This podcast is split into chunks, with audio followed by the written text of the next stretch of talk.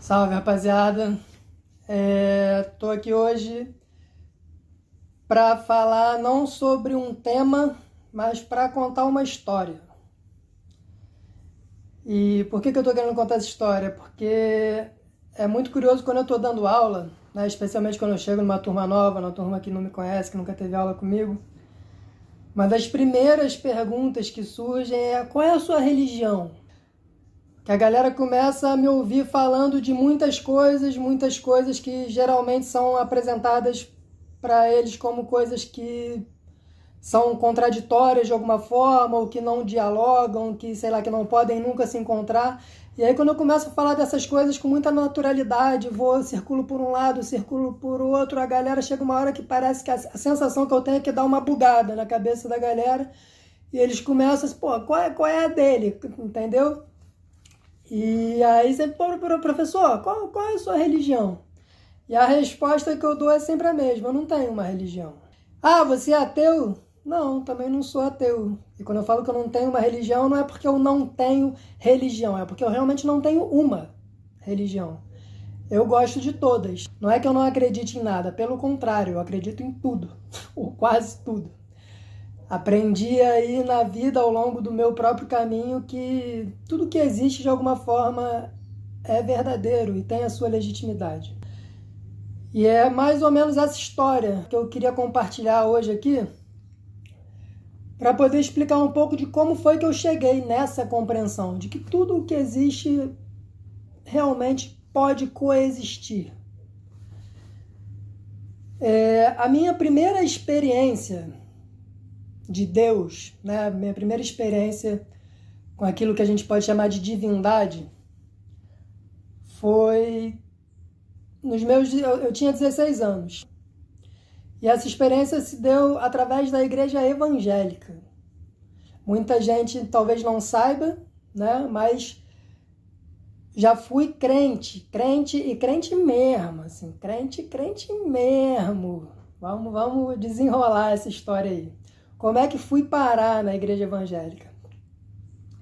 Até os meus 16 anos eu costumo dizer que eu né, existia, mas não sabia que existia. Ainda não tinha dado aquele estalo da vida, de percepção. Estava vivendo. Ia para o colégio, fazia minhas coisas, montava meu cavalo, estudava. O grande sonho da minha vida naquele momento era ser militar, ser oficial do exército. Eu estudava no colégio militar, né? passei a minha adolescência inteira ali dentro daquele ambiente, sonhando com aquilo. E só que aconteceu um evento, quando eu estava no terceiro ano do colégio, já prestes a, a me formar ali. É, apesar de estudar no colégio militar, sempre fui dado, vamos dizer assim, a uma certa curiosidade existencial muito grande. Então, desde muito cedo, sempre quis conhecer as coisas, tinha muita vontade de conhecer as coisas.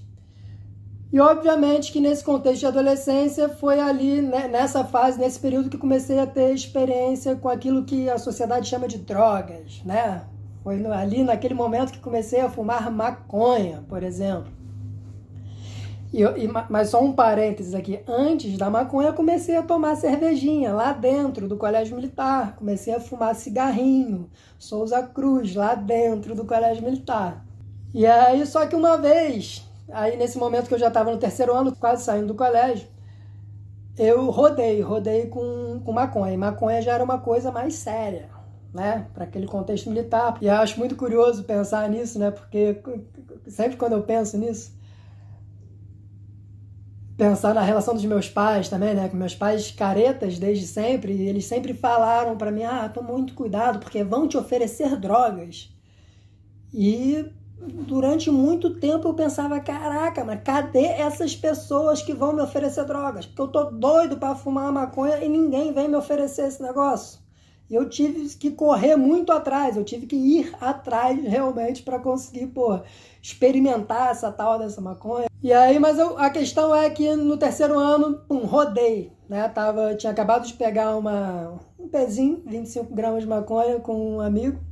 A gente ia dividir aquilo ali, metade para mim, metade para ele. Tava no vestiário, partindo ali a pedrinha. E aí entrou o, tenente veterinário, que era um maluco que nunca entrava no vestiário, que não tinha por que ele tá fazendo nada ali. Enfim, eu sei que em, questão de segundos a minha vida virou de cabeça para baixo, né? O meu mundo adolescente caiu completamente. Né? Naquele instante eu descobri que, porra, em muito pouco tempo meus pais iam descobrir que eu, porra, era um maconheiro. É, e mais do que isso, muito mais do que isso, eu não iria mais poder fazer a prova para a SpaceX, que era o grande sonho da minha vida até aquele momento, né? Que era a, a escola onde você vai para se tornar oficial do Exército, né? Quem quer se tornar oficial do Exército primeiro vai para a SpaceX, fica um ano lá e depois passa mais quatro anos na AMAN, Academia Militar das Agulhas Negras. E esse era o, o grande sonho da minha vida. E aí, quando veio essa de rodar ali, foi a primeira coisa que falou, cara, fudeu, minha vida acabou. E aí, de fato, no dia seguinte, meus pais estavam lá, meu pai estava no colégio, conversando com o comandante do colégio. E aí, nesse processo de esperar para ver o que, que ia ser decidido da minha vida, eu tomei uma decisão. Eu falei, fiz uma, uma espécie de uma promessa, de uma barganhazinha com, com o divino. falei, pensei aqui dentro de mim, eu falei, se eu não for expulso do colégio, eu vou lá na igreja do Pontes, que era um amigo meu, um grande amigo de colégio, camarada que estudou comigo nos três anos de ensino médio. E aí fui. O dia que eu fui, assim, que eu falei, mano, quero ir lá hoje. Era um culto de cura e libertação da Assembleia de Deus, que a igreja dele era a Assembleia de Deus, a Assembleia de Deus do Morro. Então, um culto de cura e libertação na Assembleia de Deus no Morro, para quem está minimamente ligado no rolê, já imagina o que é, né? Então, cheguei lá, aquele reteté comendo, pandeiro, tacticatum, capão, corinho de fogo, as, irmãs, as irmãzinhas de vestidão branco rodopiando. E suou tudo normal naquele dia. Entrei, tava moidinho mesmo, com a alma moída, né? Por causa dessa situação. E quando eu sentei no banco da igreja, coisas assim já começaram a acontecer. Já comecei a sentir o meu corpo quente, muito quente, um calor muito profundo tomou o meu corpo e começou a me dar muita vontade de chorar, muita, muita, muita vontade de chorar. Toda aquela culpa, né, que eu estava sentindo e vinha muito essa culpa, né? Caramba, o que que eu estou fazendo com a minha vida? O que que eu estou fazendo com os meus pais? Estou enganando os meus pais, né? O que que eu estou fazendo com o meu futuro? Toda aquela coisa muito culposa, aquele drama culposo, né? mas que era o que tinha no momento, era aquilo, era a forma como eu estava processando.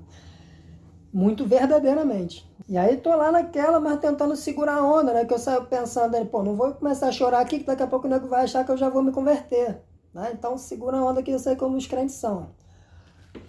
E tô lá, e era um culto de oração, né? Culto de libertação é um culto basicamente de oração, oração o tempo inteiro. Tô lá sentado e daqui a pouco a irmã que tá dirigindo o culto me chamou para orar por mim lá na frente. Você aí, jovem, do lado do, do Leandro, vem aqui que eu vou orar por você. Eu falei, Ih, cara, isso aí tá combinado. Isso aí já avisou ela antes para me chamar. E aí fui lá, desconfiado pra caramba, cheguei lá na frente, orou, orou, orou, acabou, pensei, acabou, acabou. Voltei pro meu lugar sentei. E aí quando eu sentei, Aí ela começa a entregar as o que na igreja evangélica se chama de profecias, os recados de Deus para a galera por quem ela orou, né? E quando chegou na minha hora, ela começou, eis aí, jovem, que Deus manda te falar, e bababá, bababá, bababá, bababá, bababá, e começou a falar pra caralho de tudo aquilo que estava no mais íntimo de dentro de mim, né? E ali naquele momento eu já, naquela de tentando muito me segurar, mas eu não conseguia mais, me mordia por dentro para não chorar, e as lágrimas escorrendo, e eu deixei aquilo descer também. E era com muito poder que ela falava, que ela fazia aquilo. Né? Ela abria a boca, a sensação era de que Deus realmente estava falando ali. Não era outra sensação. Né? Era uma voz de um trovão divino. E eu saí dali naquele dia, né? Eu lembro que eu cheguei, eu lembro até hoje que eu cheguei em casa, meus pais naquela expectativa, né? Desesperados comigo, o que, que eles vão fazer com o filho dele, maconheiro que vai ser expulso da escola. É, e aí, filho, como é que foi lá? E eu lembro o que eu respondi. Eu falei, eu vi Deus. Hoje eu vi Deus. E, e foi assim que eu acabei ficando por ali. Porque dentro desse contexto, né, da experiência de vida adolescente de 16 anos que eu tinha, foi assim que eu processei. Toda aquela culpa que eu estava sentindo por estar, tá, de alguma forma, sendo eu numa sociedade que eu não podia ser eu, tinha que ser outra pessoa, enfim.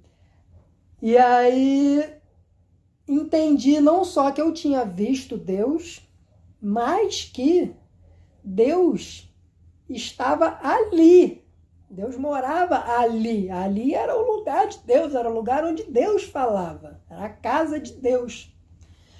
E comecei a, a frequentar aquela igreja e foi um período muito complexo, muito, muito complexo da minha vida, mas muito rico, muito, muito rico. Porque além dessa primeira, desse primeiro contato místico assim, vamos dizer, de uma experiência pessoal, real. É, teve um outro aspecto também, né? Eu vim de uma família de classe média, classe média, né? classe medinha, classe médiazinha, mais classe média, que sempre tive, nunca tive dinheiro, mas sempre tive acesso às coisas, né? Esses privilégios de conseguir acessar as coisas que tudo que eu precisei acessar para me desenvolver, para ser quem eu sou hoje, eu tive, né? Dinheiro, luxo, viagens, porra, essas coisas, nada. Isso não, né? Mas tudo que eu quis realmente, tudo que, sei lá, minha alma realmente sempre quis, sempre deu para sempre conseguir, sempre. E ali, naquele momento, eu estava chegando num mundo muito diferente do meu. Tava, pô, frequentando algumas vezes por semana a favela, que era uma realidade que até então eu não conhecia. Não conhecia mesmo. E me encantei com aquilo aquilo me encantou de uma forma muito linda, muito linda. Eu lembro que eu subia as ladeiras daquele morro encantado com o povo, encantado com a gente, pensando: caraca, mano, Deus ama muito as pessoas daqui desse lugar, essas pessoas desprezadas por todo mundo, essas pessoas tidas como o lixo social. Deus, caraca, ama muito essa galera. E isso teve um efeito muito, muito, muito estremecedor assim na minha vida também. Mudou, balançou muita coisa, abriu muita coisa. Não fui expulso né, do colégio e num, num evento meio que miraculoso também. O comandante do colégio naquela época, que era um cara bem babaca, disse pro meu pai e pro pai do outro, do outro amigo que estava comigo, botou os dois juntos e falou: Olha, eu não sei por que, que eu não vou expulsar os filhos de vocês, mas a questão é que eu não consegui dormir essa noite e estou me sentindo estranho. O que eu vou fazer, eu vou dar uma punição para que eles fiquem na marca do pênalti. E aí aquilo foi entendido realmente como uma resposta divina, e aí eu fui, acabei indo para a igreja, dando abertura para todo esse processo se desenrolar. E aí, no desenrolar dessa coisa, eu acabei passando para tal prova que eu ia fazer, a prova das PSEX. Só que no meio disso tudo, né, ao longo daquele ano que eu estava estudando para as PSEX, e nisso aí eu já tinha saído do colégio militar, fiquei um ano fora do colégio militar, estudando num cursinho preparatório. E aí, nesse ano que eu fiquei fora do colégio militar, além do fato de eu ter me convertido e ter descoberto um outro universo, o fato de ter saído do colégio militar também me abriu muitos outros universos. Eu comecei a conviver com pessoas diferentes. Até então eu só convivia com militar e com filhos de militar, com gente que pensava militarmente. Acabei passando na prova da SpaceX, só que é isso. Só que, curiosamente, nesse momento em que eu passei para a prova, que era o grande sonho da minha vida, aquilo já não fazia mais o menor sentido para mim. Não fazia mais o menor sentido para mim. Na verdade, mais do que não fazer sentido, eu já tinha uma clareza muito grande de que eu não queria aquilo. Eu lembro que o dia que eu recebi a, a, a notícia que tinha sido aprovado foi o dia, um outro dia em que o meu mundo caiu. Que eu falei, caraca, mano, como é que eu vou chegar com essa notícia em casa? Ah lá, passei, sabe? Aquele concurso que eu tava estudando há mó tempão, que vocês pagaram o curso, investiram pra caraca em mim, como é que. Pô, então, não quero ir não. Vai dar ruim. E deu ruim. Deu ruim pra caralho, assim, né? Cheguei, tentei dizer que não queria ir, que não era mais aquilo, que aquilo não fazia sentido para mim e, obviamente, meus pais naquele momento também não tinham a menor condição de entender aquilo. Ah, e começaram a relacionar a questão da igreja, essa igreja é maluca, não sei o que lá, que você vai virar um crentezinho e morar na, no morro e não sei o que, aquela coisa toda. E foi talvez o primeiro momento da vida, assim, em que eu me senti completamente abandonado, assim, sozinho, sofrendo sem ter para quem recorrer, né? Porque até então é isso, não tinha tido, porra, sei lá, questões maiores da alma, assim, de ter que tomar decisões complexas na vida mesmo. Mas aí foi um marco muito importante, foi um ritual de passagem, assim, o primeiro momento que eu tive que, cara, que eu me via numa encruzilhada, assim, que eu tinha que decidir uma coisa eu não me sentia nem um pouco capaz de fazer aquilo. E aí acabei né, o pau quebrou em casa, né, o pau quebrou naquele sentido de um, um, uma, um afastamento muito grande deu entre mim e, e os meus pais, né, e ao ponto de eu chegar e falar, tá bom, na moral, não quero ir não, mas vou, pelo menos eu saio de casa, não tenho que mais conviver com eles, com esse tipo de coisa, de gente que não me respeita, de gente que não não respeita a minha vontade, não respeita o meu caminho, não respeita, pô, sabe? Não, não, não olha, não consegue me olhar, não consegue me ouvir. Pelo menos vou meter o pé, não preciso mais conviver com eles. E aí fui para lá, né? E aí chegando lá, né, já num outro contexto, né, convivendo com pô, a molecada nova, né, porrada de homem, de macho, reunido, só fazendo merda, falando merda o dia inteiro. Tinha as babaquices todas do exército, aquela coisa toda, pressão pra caramba, não sei o quê, mas as coisas acabavam se equilibrando porque acabava sendo divertido também. Então fui levando, fui levando aquele ano e no, nesse processo acabei me afastando da igreja, acabei me desviando, que é como os crentes chamam, né? Esse processo de quando você sai dos caminhos do Senhor, me desviei. Enfim, mas lá na frente acabei na AMAN já, no ano seguinte fui para a e quando chegou na AMAN eu falei, pô, não, preciso dar um ponto final nisso, já me sentia mais apto a tomar essa decisão, falei, porra, vou meter o pé, vou pedir minhas contas aqui, assumir a responsabilidade da minha vida e enfrentar meus pais. Eu, eu não estou aqui para viver a vida deles, eu não estou aqui para viver os sonhos deles, para realizar aquilo que eles não conseguiram realizar, aquilo, sei lá, que. Enfim. Tô aqui para viver o meu, não o deles, né? E aí, quando eu estava trabalhando no PH já, que foi, né, que eu tava, já estava na faculdade depois, trabalhando no PH, quando cheguei no PH, tinha muita gente no PH que era também desviada da igreja, que nem eu. E ali a gente ficava trabalhando junto e o assunto começou a surgir. Quando a gente viu, toda hora a gente estava falando de Bíblia, de Jesus, não sei o quê. E de repente começou a acontecer um movimento de um voltar para a igreja, o outro voltar para a igreja, não sei o quê. E eu tô só observando aquilo, né? Porque na minha cabeça, o que, que eu falava? Eu falava isso para todo mundo, não era só na minha cabeça, não. Eu falava, é, eu tô desviado, mas eu sei que um dia eu vou voltar. Eu tô desviado, mas eu tô no erro. Não estou desviado achando que eu estou tranquilo, não. Estou desviado, mas eu estou no erro e um dia eu vou voltar. Eu tinha essa neurose aí na minha cabeça. E aí, uma vez, viajando com a galera, eu e mais três amigos, eu mais um amigo e duas amigas, a gente foi para Ibitipoca. E lá em Ibitipoca, um lugar lindo. No último dia da viagem, assim que choveu, a gente não saiu para fazer trilha, a galera tava dando uma dormida, eu fiquei na na varandinha do camping, assim, da casa do cara do camping, e tava ali fumando baseado. A gente tinha levado Bíblia, não sei para quê, né? Tinha Bíblia lá. Fumando um baseado, lendo a Bíblia ali, dando uma folheada naquilo.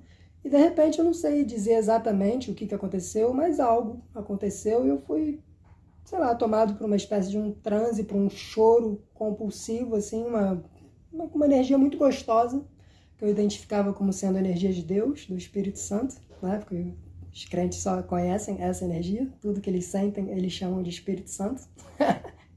e pode ser, tudo bem, é uma linguagem simples, mas é uma linguagem. É... E aí então fui tomado pelo Espírito Santo e voltei daquela viagem entendendo que tinha chegado o momento de eu voltar para a igreja. E aí, só para não ficar aqui nessa também, porque isso daqui é para dizer que vai ficar muito tempo nessa de entra para a igreja, sai da igreja, entra para a igreja, sai da igreja. E aí é isso, entra para a igreja, tu é o crente, tu é o mais crente de todos. Né? Eu sou uma pessoa intensa na vida, sempre fui. Faço nada pela metade, assim, mais ou menos. Ah, pô, vamos ali, vamos ali, vamos mesmo. Vamos mesmo. vamos mesmo. Então vamos para a igreja, vamos mesmo. É para ser crente, vamos ser crente. Só que daqui a pouco o negócio virava e aí saía. E aí tava no mundo. E aí se tá no mundo, tá no mundo mesmo, tá nadando na lama, né? Como eles costumam ver, né? Tá lá o pá afundado. E hoje eu vejo isso de maneira muito engraçada, porque é, porque eu, eu, eu sempre tive necessidade das duas coisas. Um, um lado só da moeda nunca me satisfez. Eu precisava dos dois. E a questão é essa, é aqui que eu vou chegar. E hoje eu aprendi a conviver com os dois ao mesmo tempo. Né? Perceber que, sim, eu gosto de uma luzinha que brilha. Mas eu gosto de ir lá nos infernos também. E brincar com a galera de lá. Gosto. É... E aí, até que dentro desse processo de vai e volta, né? Uma hora tá brilhando, sendo o mais santo de todos, outra hora tá atirado na lama. Acabei casando na igreja, né? O meu, o meu primeiro casamento foi esse casamento na igreja com, com a Aninha, uma pessoa que eu amo muito. A gente está sem contato há muito tempo. Mas uma pessoa é isso, que faz parte pra caralho da minha história caralho mesmo, a Aninha, a Aninha faz parte pra caralho da minha história. E é isso, e o casamento com a Aninha foi um verdadeiro inferno, assim. Foi no casamento com a Aninha que a gente conheceu o, pô, o capeta mesmo, assim, no sentido de ir no inferno, assim, de ir no inferno, sentar na mesa do capeta a gente não se entendia de jeito nenhum, enfim, muita coisa, muito conteúdo inconsciente, mas no nível de inconsciência, caraca, absurdo. Absurdo, assim, que a gente simplesmente não funcionava. Era um inferno. Apesar da gente se amar muito. A gente se amava muito, por um lado, mas por outro lado, a, a dinâmica real da coisa era insuportável. Realmente insuportável.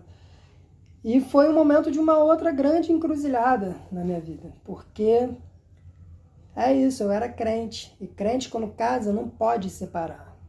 Não pode mesmo. O crente né, que está ali realmente preocupado em seguir a, a, a o que está na Bíblia, né, ou pelo menos aquilo que é interpretado da Bíblia pela igreja, né, que a gente acaba assimilando quando não tem é, uma maturidade, talvez, né? Quando não tem uma certa maturidade e acaba pegando interpretações já prontas, interpretações prontas, não é interpretação só do pastor Tari, não, mas interpretações é, culturais muito antigas que estão, não é que está só na boca do pastor, não, é que está no, no inconsciente, muitas vezes nesse inconsciente coletivo de toda uma fé, né? Enfim, e aí a gente, é isso, a gente vivia um verdadeiro inferno, mas a gente não podia se separar. Então foi um momento da minha vida em que, caraca, eu lembro que eu pensava muito forte isso. Eu pensava, caraca, mano, eu já fiz muita merda na vida, muita. Mas agora eu consegui fazer uma merda que não tem solução. Eu fiz uma merda insolúvel. Tô fudido, tô fudido, vou ficar agarrado nessa porra aqui. Minha vida acabou. Foi um momento da minha vida em que, na, na hora, eu, eu não, não, não chamava desse nome, não via assim, mas sim, estava completamente deprimido, muito no fundo do poço, da, da porra, da alma rastejando no umbral mesmo. E é isso, e a vontade, a única vontade era a vontade de morrer. Vontade de morrer, de acabar aquela situação, porque não tinha jeito. Não tinha jeito, né? E num ponto em que nem a morte te queria. Sabe? Aquela assim caraca, eu quero morrer, vem pra cá, morte. Porra, por favor. A morte te olhar com aquela cara de nojo. Sai daqui, se vira você com as suas coisas aí. Nesse nível.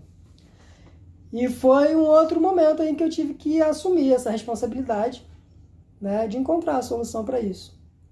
E foi importante nesse momento encontrar um pastor, né, que era um pastor que tinha uma visão bastante diferenciada no meio evangélico, pastor muito antigo, inclusive, no meio evangélico. Alguém muito sensível, um dos poucos evangélicos que se consegue ouvir, fora daquela grosseria evangélica, fora daquela grosseria. Porque a forma como o evangélico lida com a Bíblia é uma forma muito grosseira. Né? A Bíblia, que é um livro lindo, que é um livro poético, né? E não há como a gente falar de Deus de maneira não poética, porque Deus é um invisível. Quem é que vai falar de Deus? Quem é que consegue definir Deus? Né? Mas os crentes acham que conseguem, eles acham que tem a verdade sobre Deus. Né? Então, quando a gente perde essa poesia em nós, a gente perde completamente a capacidade de falar de Deus. Aí você vai ler a Bíblia, você acha que a Bíblia é uma notícia de jornal, né? Ler que Deus criou o mundo em sete dias, como né, se estivesse lendo a notícia de jornal. O engenheiro construiu o edifício em sete meses, né? Da mesma forma, ele acha que é assim, né? Não vê aquilo como um símbolo, né? Que era a forma, inclusive, como Jesus explicava as coisas através de parábolas, né?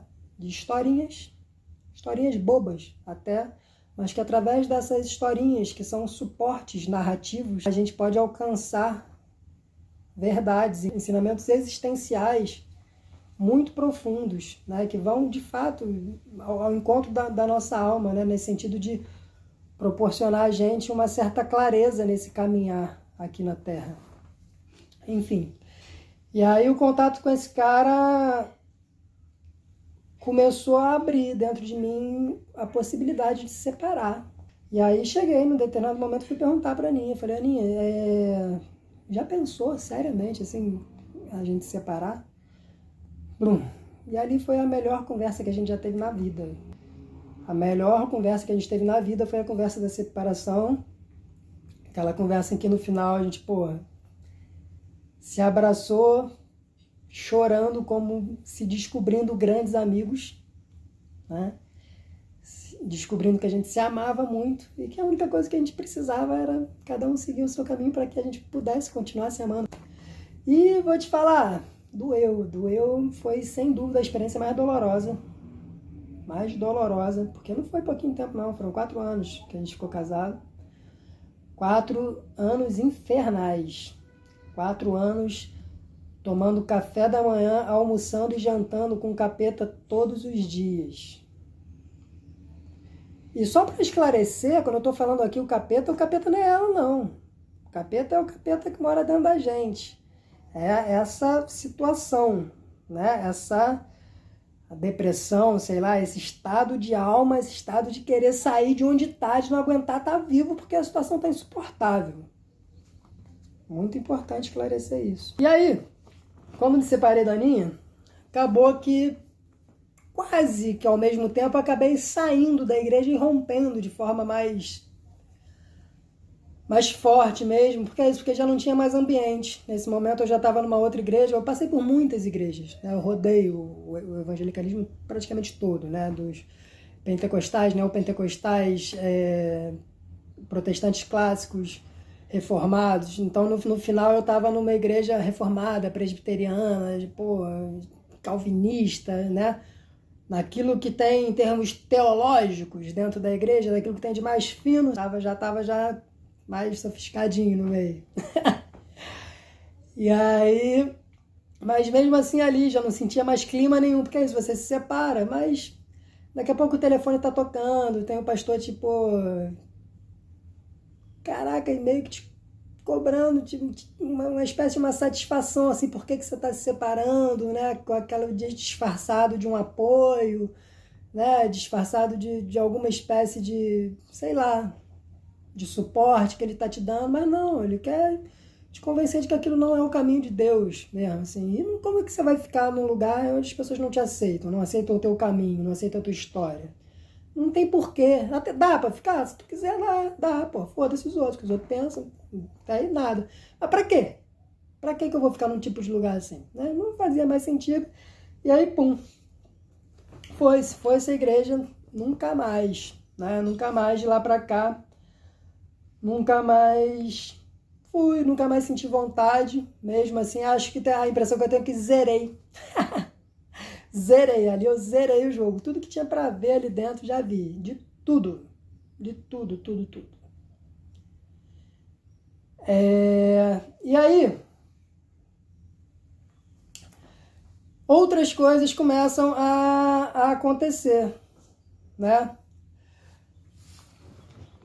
Paralelamente a isso, eu vou seguindo um caminho aí na minha vida acadêmica, entrando em faculdade também, saindo de faculdade, começando um curso, abandonando um curso, me descobrindo. Descobrindo na vida. E acabou um momento em que eu fui chegar, em que eu cheguei na PUC. E na PUC eu conheci a Ana Branco né, o Biochip, que eu gravei um videozinho outro dia fazendo suco verde, falei da Ana.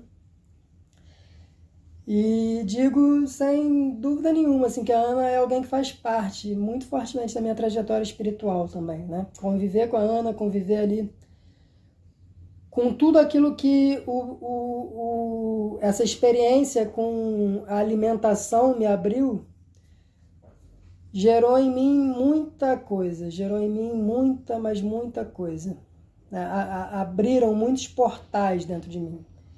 E eu fui começar a descobrir nesse momento uma possibilidade de entrar em contato com o espírito, né? com o espiritual a partir da matéria, a partir do alimento que eu como, a partir da energia que eu estou colocando para dentro do meu corpo. Porque até então na igreja era tudo muito separado, a matéria é algo desprezível, né? aquela coisa platônica que o cristianismo tem, né? desse mundo aqui, desse mundo sensível, é o mundo, né? os crentes falam, né? o mundo, o cara está no mundo. Porra, vai estar tá onde? O mundo é algo desprezível, você quer valorizar o céu. Mas enfim, através dessa nova experiência com os alimentos e o desenvolvimento de uma certa consciência em relação a isso, eu descobri que não só que eu conseguia me conectar com essa espiritualidade cósmica, vamos dizer assim, com todo, com Deus. Eu conseguia, pô, ver Deus no prato de comida. Conseguia estabelecer esse contato, né, de começar a encontrar Deus realmente no meu corpo. E além disso, né, levando para o outro lado, sempre tive essas curiosidades e acabei né, nessa, nessa curiosidade existencial experimentando coisas, alteradores de consciência, que uns vão chamar de droga, outros vão chamar de alucinógenos, outros vão chamar de enteógenos, né? aquilo que tem a capacidade de despertar o seu Deus interior. É a palavra que eu prefiro. Se chamar de droga também não ligo, não. Também gosto, porque a gente gosta da zoeira, então falo tranquilamente, gosto de drogas, gosto de drogas, né? Isso quer dizer o quê? Que você é um cracudo, que você tá aí pô, com um cachimbinho de crack do lado agora? Não, não. Agora, inclusive, nesse momento da minha vida, nada, não tem nada aqui. Tô tomando, ó, aguinha com saborizada de alecrim. É o que eu tô tomando agora, aguinha de alecrim, tá?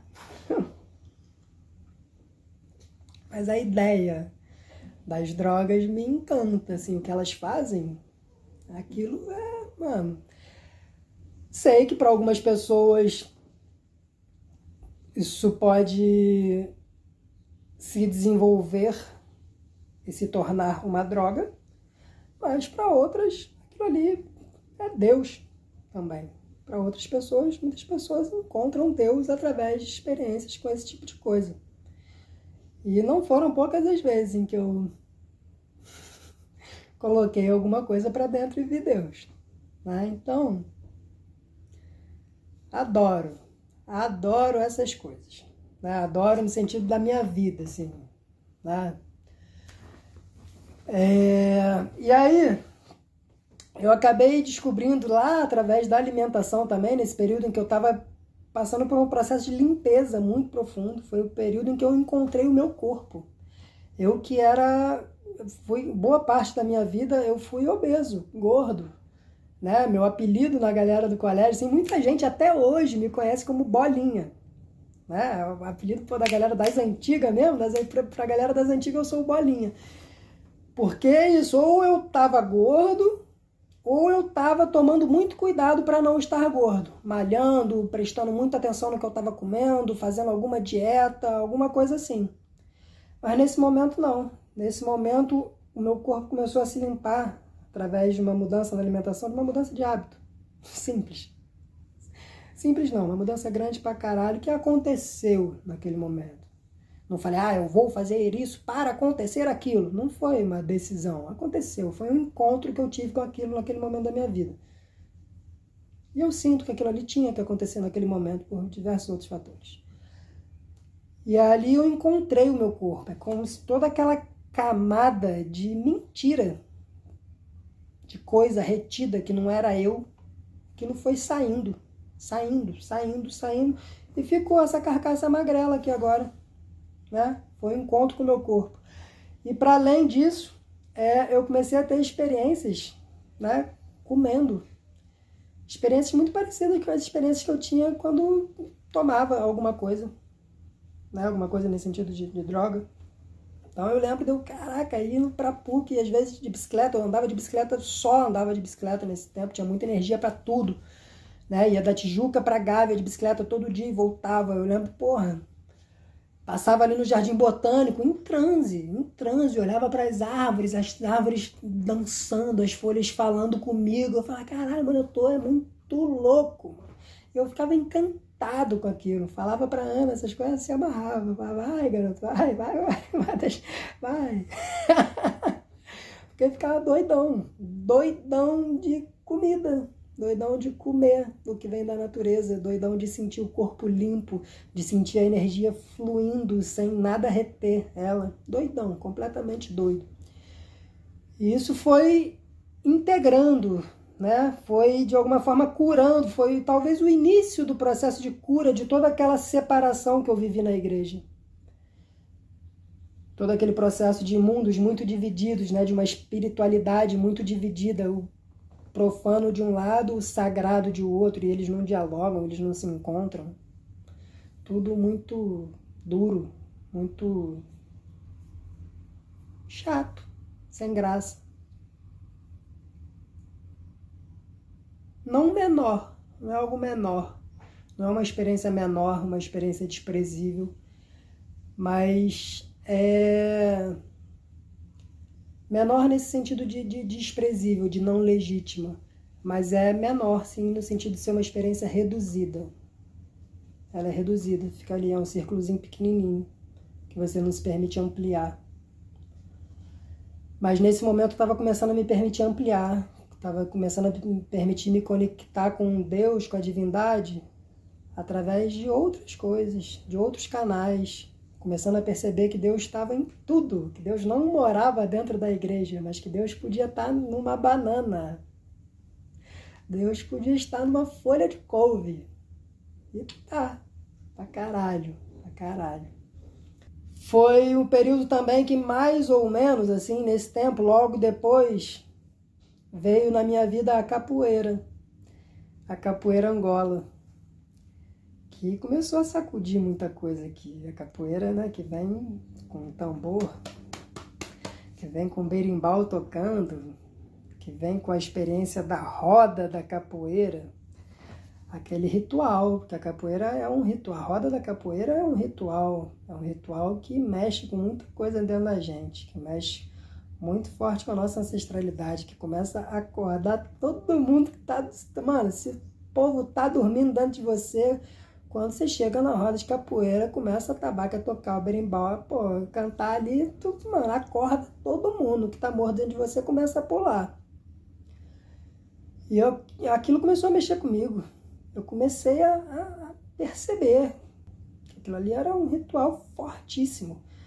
E comecei a me perceber, comecei a tomar consciência de como eu me comportava ali, de, do que, que acontecia no meu corpo, de como o meu corpo mudava, de como essa ginga surgia, de como coisas que pareciam que de alguma forma que não era eu começavam a se manifestar em mim ao mesmo tempo que aquilo era muito eu.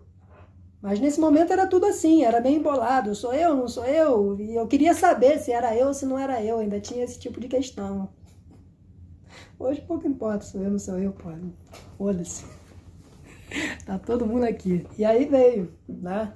A capoeira começou a acordar isso muito forte dentro de mim.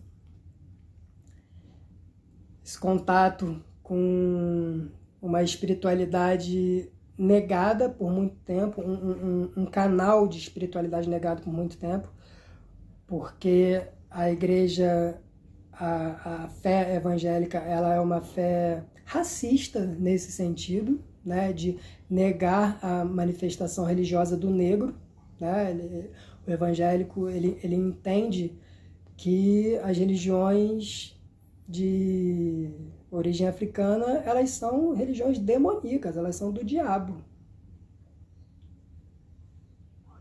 Ah, eu, re, eu respeito, mas eu acho que é do diabo. Porra, como assim, cara? Ou você respeita ou tu acha que é do diabo? Não dá para as duas coisas. Como é que, como é, que é isso?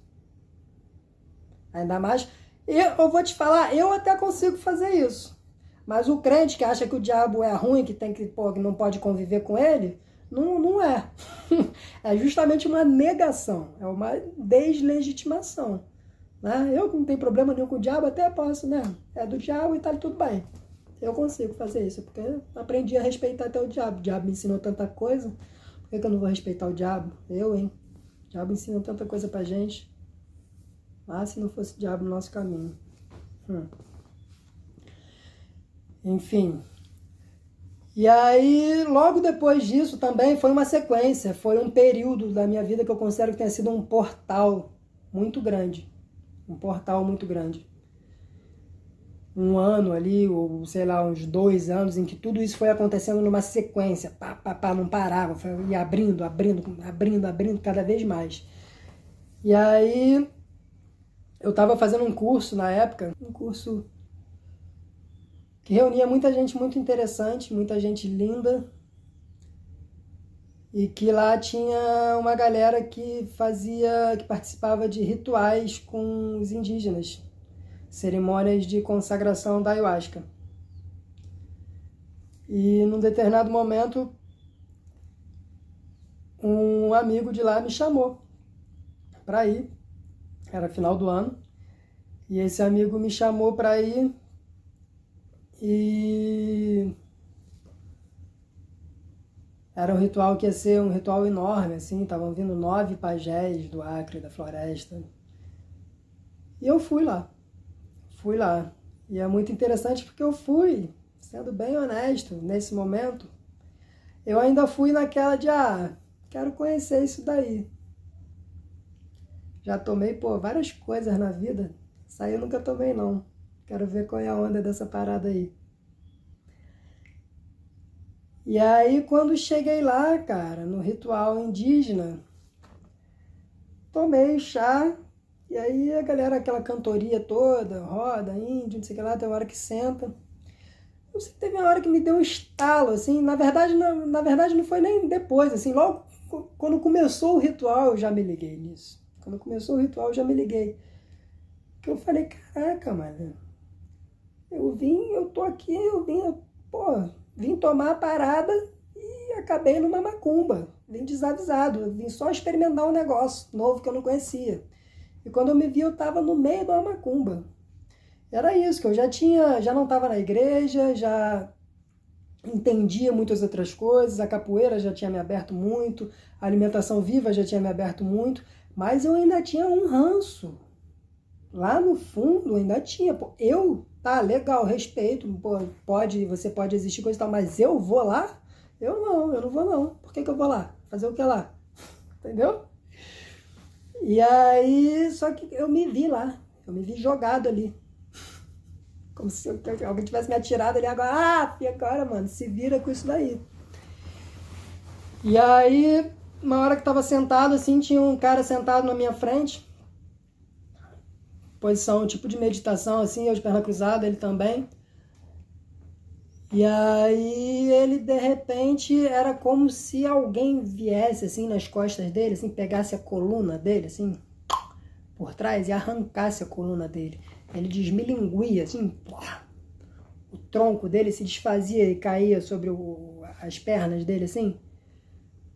E daqui a pouco parecia que alguém via, enfiava a coluna por baixo, assim, de uma vez só, e ele subia, se contorcendo todo, envergando a mão. E eu ali atrás dele olhando aquilo, e daqui a pouco aquilo já, né?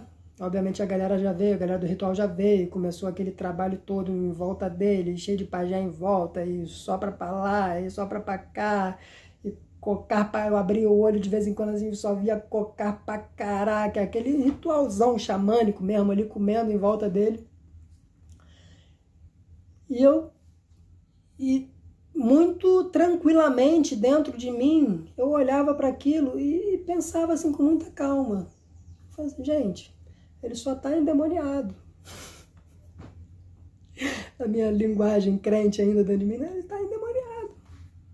E era isso, e o fato dele estar endemoniado era algo muito normal, era algo muito simples, não era, não era nada, era só um demônio.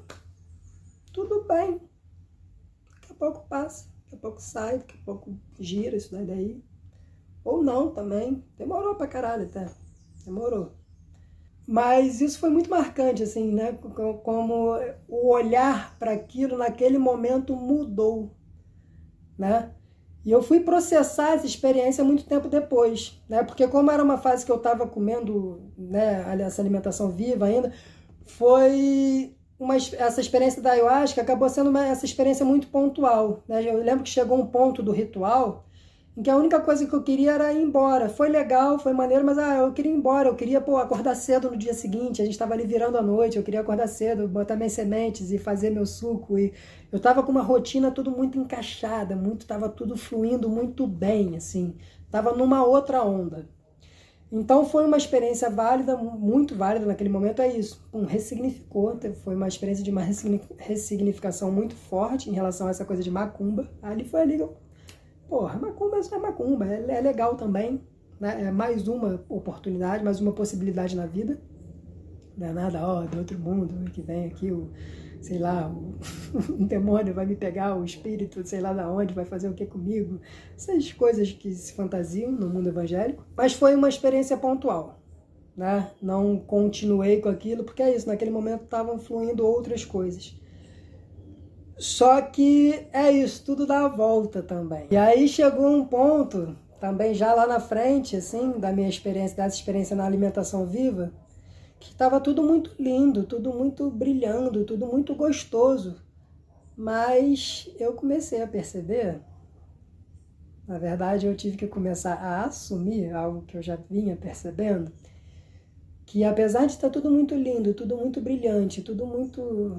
Porra, tinha nada que reclamar, parecia que não tinha nada que reclamar aquilo estava gerando em mim uma espécie de uma arrogância interna. Não era arrogante com os outros, não, porque isso eu já tinha aprendido com a experiência da igreja. Então eu não ficava tentando convencer os outros a comer vivo, porque comer vivo era melhor, porque era a melhor comida, né? essa coisa dessa imposição da verdade, essa violência de querer convencer o outro de que o seu caminho é o melhor para todos. Né? Isso é muito violento.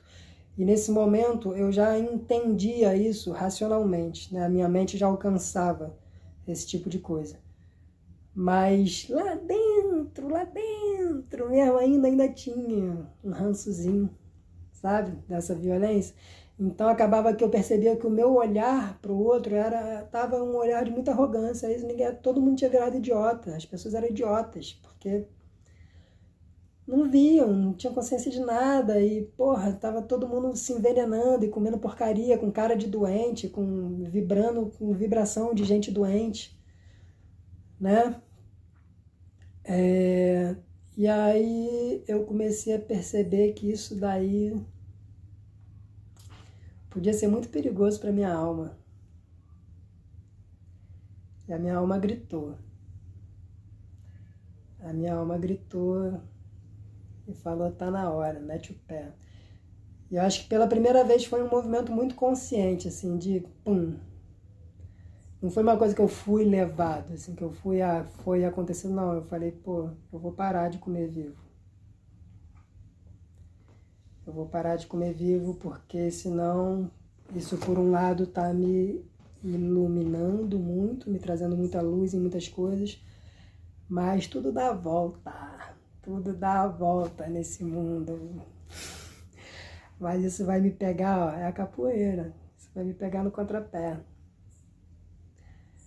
Vai me dar uma rasteira, vai me deixar arriado aí, ó.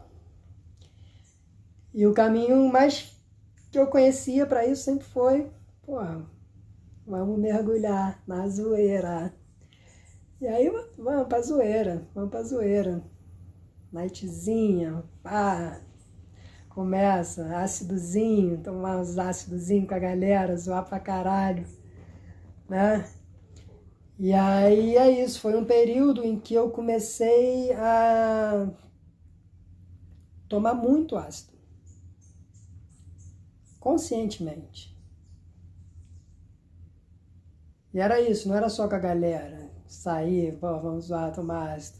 Teve uma fase pequena, assim, né? não muito longa, até porque não, não dava, aquilo não se sustentava muito tempo, em que eu tomava, sei lá, ácido quase todo dia, assim, sei lá, um mês, vamos dizer assim.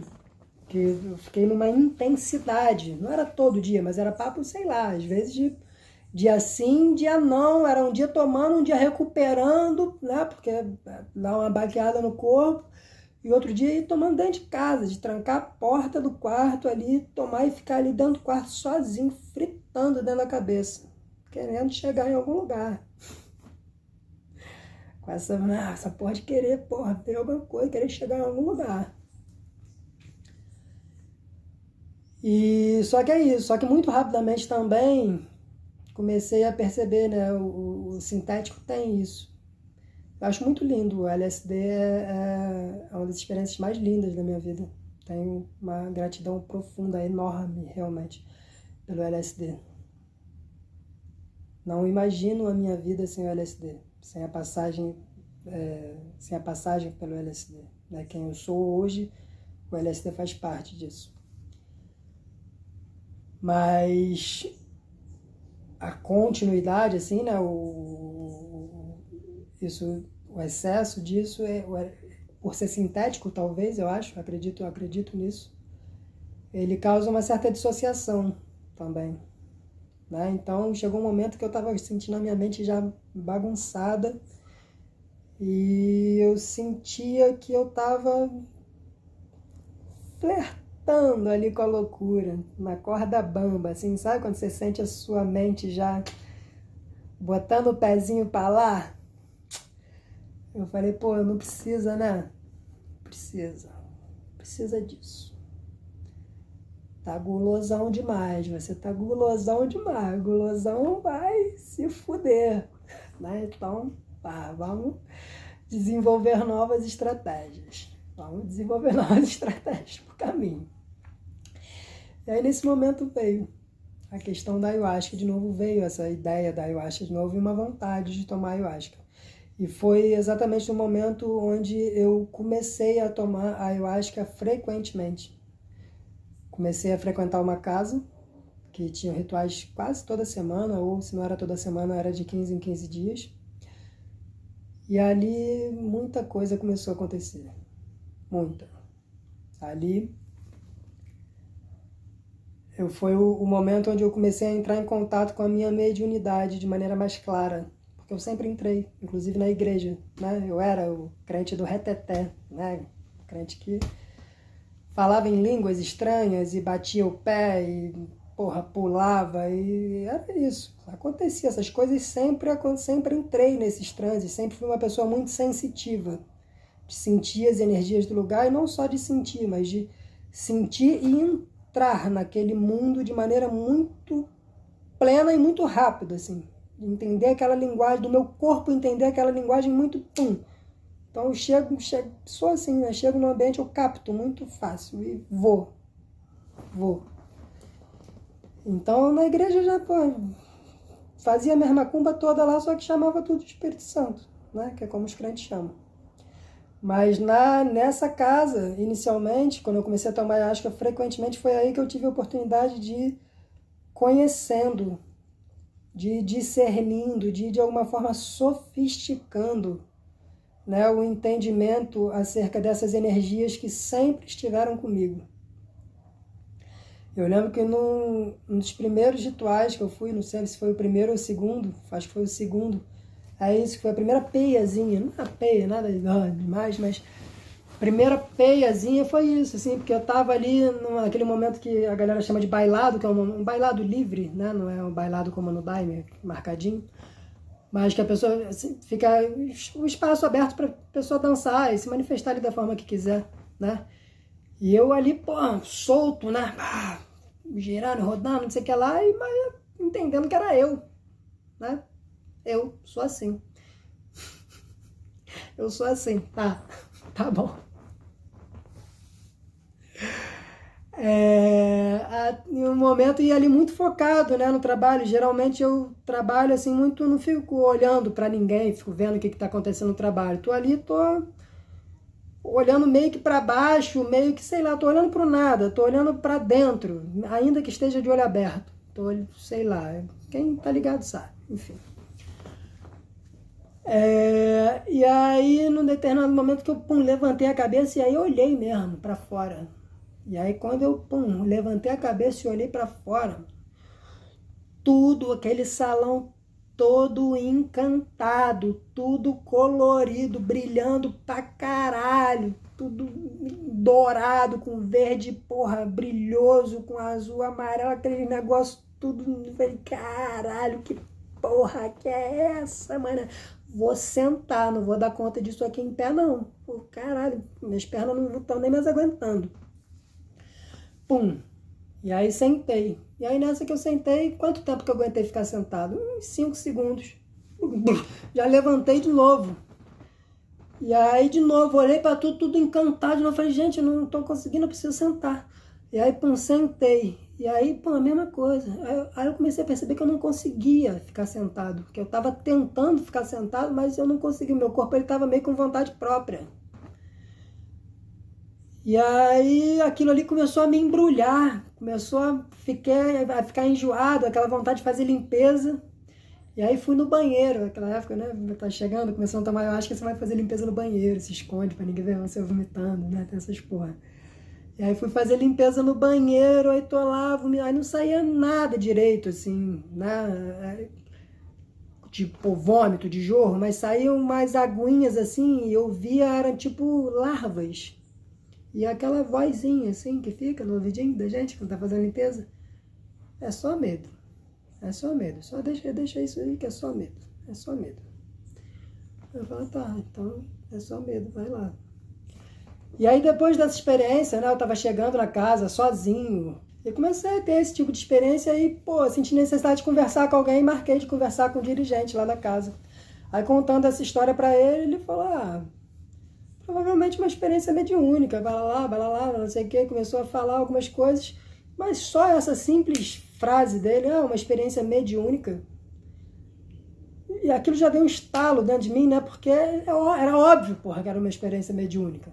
Só que até então eu nunca me permiti tratar aquele tipo de fenômeno dentro dessa linguagem, que era uma linguagem que até então era repelida por mim, porque mediunidade é coisa de macumbeiro, né? Mais, mais um pouquinho de ranço indo embora, né?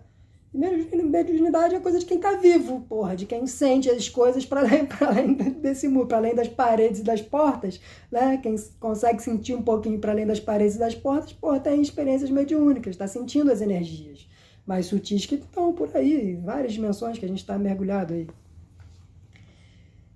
E a partir desse momento, um grande portal foi se abrindo, porque de fato, a cada ritual era mais coisa que chegava, e eu ia entendendo essas energias que chegavam.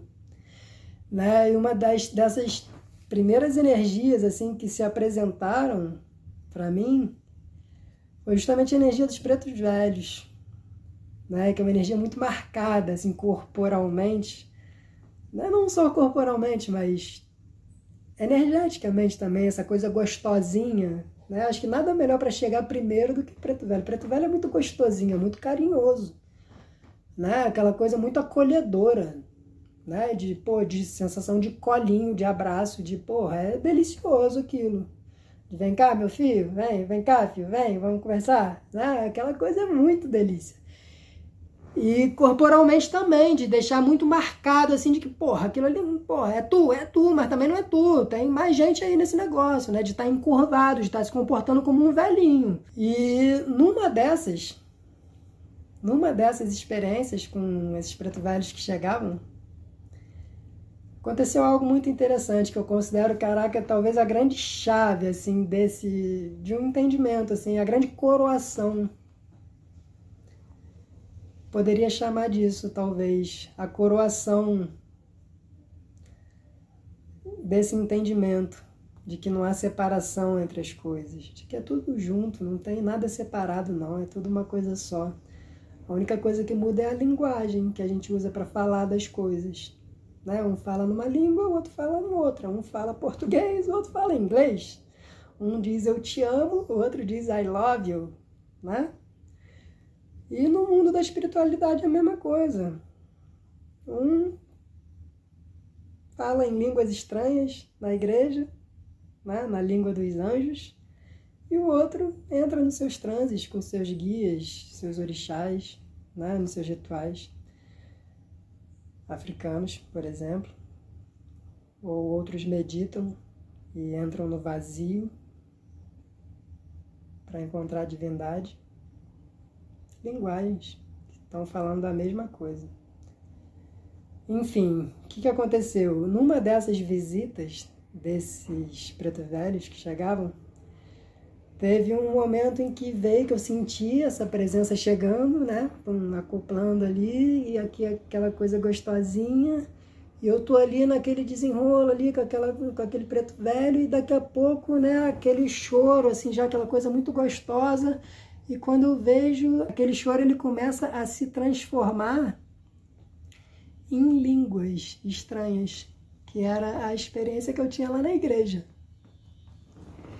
Eu achei, eu fiquei encantado com aquilo ali na hora mesmo, assim. Porque eu falava, caralho, isso não, isso não é possível que isso está acontecendo. Ou é uma, né, aquela, na, na, tu ainda meio, meio, bugando, assim, caraca, como é que pode? Ou é preto velho ou fala em língua, mas os dois, é um preto velho que tá falando em línguas, como é que dá? E ele fala, é isso mesmo, filho. É isso mesmo, é tudo junto, tá tudo dentro de você. As duas são experiências suas, são vivências suas. E dentro de você tudo pode se encontrar, tudo pode se encontrar dentro de você e coabitar, coexistir. E porra, e só aumentar. Mais eu chorava, mais eu falava em línguas, mais o preto velho se alegrava, e mais porra. Mais a vida celebrava, mais o céu entrava em festa, né? Até aquele, né, até aquele versículo bíblico, né? Quando um pecador se arrepende, se arrepende a festa no céu, porra, a sensação era isso, era de festa no céu, de um arrependimento, de alguém que estava se arrependendo do pecado. Né? E o que, que é o pecado? O pecado é justamente essa visão de mundo separada, né? que põe as coisas, né, o bem para um lado, o mal para o outro, o certo para um lado, o errado para o outro, e tá tudo junto, é tudo, né? A gente é uma coisa só, é um ser inteiro que vivencia tudo aqui. Né? Tudo pode ser vivenciado com muita harmonia dentro da gente. E quando as coisas são vivenciadas com harmonia dentro da gente, a gente já não precisa mais fazer guerra fora da gente, a gente não precisa mais ver o outro como alguém a ser superado, como alguém a ser eliminado, como alguém a ser convencido, conquistado, né? Não precisa. Pô, porque é terrível, né? A gente pensar nessa perspectiva bélica que a gente, que né, muitas pessoas têm, que eu já tive em relação à espiritualidade. Você quer conquistar o outro, o outro é um, o outro para você é um território a ser conquistado. A consciência do outro é um território a ser conquistado, seja na religião, na política, muitas vezes tem essa coisa, né, de conquistar as consciências. Isso é terrível. Isso é terrível. Isso é diabólico. no sentido cristão da coisa, aquele que divide. Né? Isso é muito terrível. E é muito curioso, porque a partir daí tudo veio. A partir daí eu tive a oportunidade de entrar em contato com um povo que é o povo que talvez mais me excite hoje, assim, que é o povo que realmente faz os meus olhos brilharem. Que é o povo que me emociona pra caralho. É curioso, muito isso. Eu rio pra caralho disso e eles riem junto comigo, assim. Que são os Exus. Porque os Exus, pro cristianismo, para esse cristianismo tosco, os Exus eles são associados a figuras diabólicas, demoníacas. Né? E os Exus não são figuras demoníacas, ou podem ser também, eles não estão nem aí para isso. Não é? O rolê deles. Isso não passa, não é preocupação para eles. Pode ser, pode ser o que cada um quiser, ele pode ser, vai ser o que você quiser que ele seja, pode sumir aquela cara ali.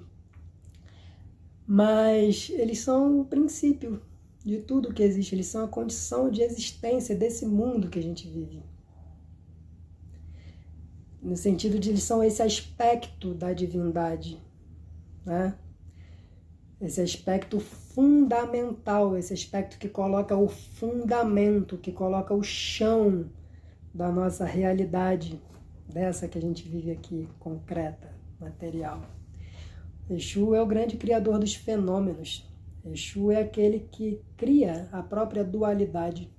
E é engraçado, cara, porque foi conhecendo Exu, foi me encantando por Exu, que é o criador da dualidade, que eu consegui transcender de alguma forma a própria dualidade e perceber que o chapéu tem sempre dois lados, que o chapéu é branco de um lado, é vermelho de outro, às vezes pode ser azul do outro, às vezes pode ser amarelo do outro. Tem múltiplos, múltiplos, múltiplos lados. Múltiplos lados, múltiplos lados, né? E é engraçado, né? Enquanto eu estava lá, numa perspectiva de que Deus é um só, só existe um Deus soberano, sobre toda a terra, para todas as pessoas, que deve se manifestar da mesma forma para cada ser vivente, eu criava muita divisão, né? como as pessoas criam. Fica todo dividido. Mas aí quando você não, quando você mergulha realmente no mundo da dualidade, entende que a dualidade ela é dual, porra. Né? Então você, já que ela é dual, você não precisa ficar preso ali. Pode ser uma prisão do caralho também. Então você aprende a circular pelas diversas matizes, pelas diversas matizes do espectro. Então foi o grande presente, assim, que eu diria que ah, eu acho que me deu. Foram os Exus, né? E perceber que em termos astrológicos, né, eu não tenho terra no meu mapa nenhum, assim o viver nesse mundo aqui nunca fez muito sentido para mim. Por isso eu sempre busquei os outros mundos, sejam através da igreja, desse cristianismo platônico, seja através das drogas, seja através do que quer que fosse. Sempre busquei outras realidades, porque aqui era chato. Já sabia, não quero, tem graça nenhuma. E é engraçado que os Exus ressignificaram isso, assim, os Exus ah, é isso, trazem encantamento para esse mundo, eles encantam esse mundo aqui. E esse mundo ganha vida, ganha brilho, ganha força.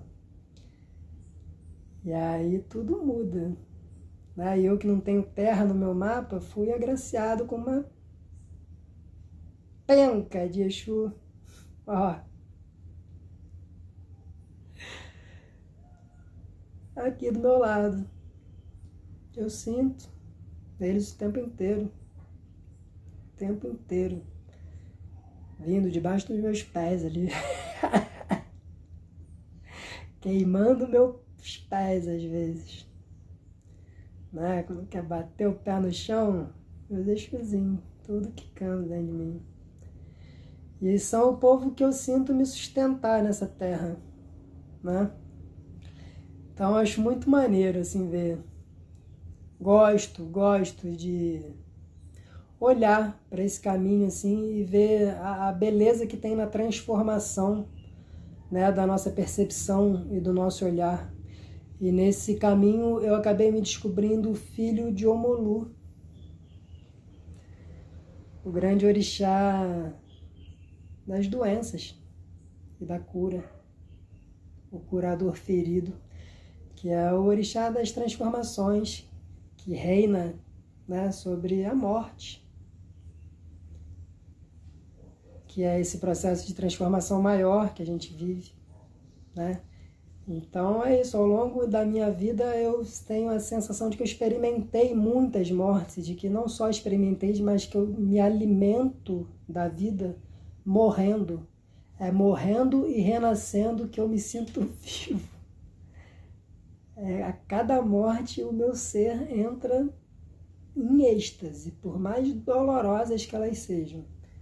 Mas tá nesse processo de virada de algo, isso mexe comigo de uma forma que me dá tesão de vida, me dá um tesão de existir.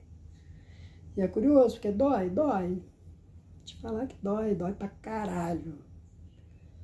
Mas ao mesmo tempo aprendi a lidar com essas coisas de forma a aprender a gostar e ver uma beleza nisso ao ponto que chega a soar estranho para mim quando eu olho assim pessoas, as pessoas, algumas pessoas têm mania de falar isso, né? Ah, eu nunca mudei, eu sou assim, pô, eu penso isso há 30 anos. Caraca, cara, pô, deve ser difícil, cara, pensar uma coisa há 30 anos, fazer a mesma coisa há 30 anos, sei lá quantos anos, a vida inteira. Né? Como é que deve ser uma pessoa que não muda? Não sei, eu tenho para mim, posso estar sendo, sei lá, preconceituoso até e reconheço essa possibilidade de estar sendo preconceituoso, mas confesso que num olhar mais direto assim tenho para mim que uma pessoa que não muda é uma pessoa que não aprende, porque quem aprende, quem aprende muda. Quem aprende está mudando o tempo inteiro. Você não pode continuar a mesma pessoa, você está aprendendo. Né? Então eu acho que estar vivo é estar aprendendo o tempo inteiro. E eu honro muito o meu caminho, honro muito o meu caminho de aprendizado honro muito o fato de já ter sido crente, fanático. Isso me ajuda hoje, inclusive, a olhar para esse cenário bizarro que a gente tem, político, inclusive, desse neopentecostalismo perverso em termos sociais. Isso é muito perverso, é muito cruel, é muito. é, é, é um câncer socialmente falando, é, essa forma de enxergar Deus, ela é muito destrutiva, porque a forma como eu enxergo Deus reflete diretamente na forma como eu enxergo o outro. Então, se eu acho que o Deus é o meu Deus exclusivo, que é o Deus de um povo exclusivo que escolheu um e não escolheu os outros, é muito, pô, vai ser muito difícil que eu consiga olhar para o outro como o meu próximo. Que é aquele, pô, que Jesus falou que a gente quer pra gente amar, sabe? Não dá. Não dá. Porque tá tudo separado. Tá tudo muito separado. Mas ainda assim eu consigo olhar para essa galera assim de um lugar que eu já tive ali. Assim como consigo olhar para os militares, para os bolsonaros e para os porra, para essa gente muito difícil que segue essa galera aí e saber exatamente o que eles pensam. Já tive ali, já pensei assim, já vivi aquelas emoções, já vivi aquelas repressões dentro de mim, já fui violento por viver essas repressões, já tive ódio do outro, do diferente, por viver num mundo de repressões. Então, isso me ajuda de alguma forma a olhar, né? Para toda essa galera aí que a gente, que todo mundo hoje tem sido obrigado a conviver, né? E a galera bate pino porque também não sabe conviver com esse tipo de gente, porque é difícil mesmo. É difícil mesmo. Mas eu entendo que de alguma forma a vida me privilegiou até nesse sentido, porque hoje eu consigo. Consigo olhar para os odiadores e não odiar. Mesmo. Mesmo assim. Consigo olhar para a galera que está espalhando ódio pelo mundo e. Caraca, mano. É muito sofrimento. É muito sofrimento porque é muita ignorância, é muita ignorância de si, é muita inconsciência. Né? São pessoas que são dominadas por é isso, por demônios, né? Que não são demônios do jeito que eles falam, mas são esses nossos demônios do inconsciente. Que quando a gente não enxerga, não lança luz sobre eles, eles passam a dominar sobre a gente. Se transformam em ideias, se transformam em ideologias. E vão se espalhando pelo mundo. Enfim, essa é um pouquinho da minha história que eu queria compartilhar. De Jesus a Exu né? Uma longa trajetória, uma longa trajetória com essa grande lição aí do Preto Velho, né? Saravá aos Preto Velho. Laroyexu e glória a Deus.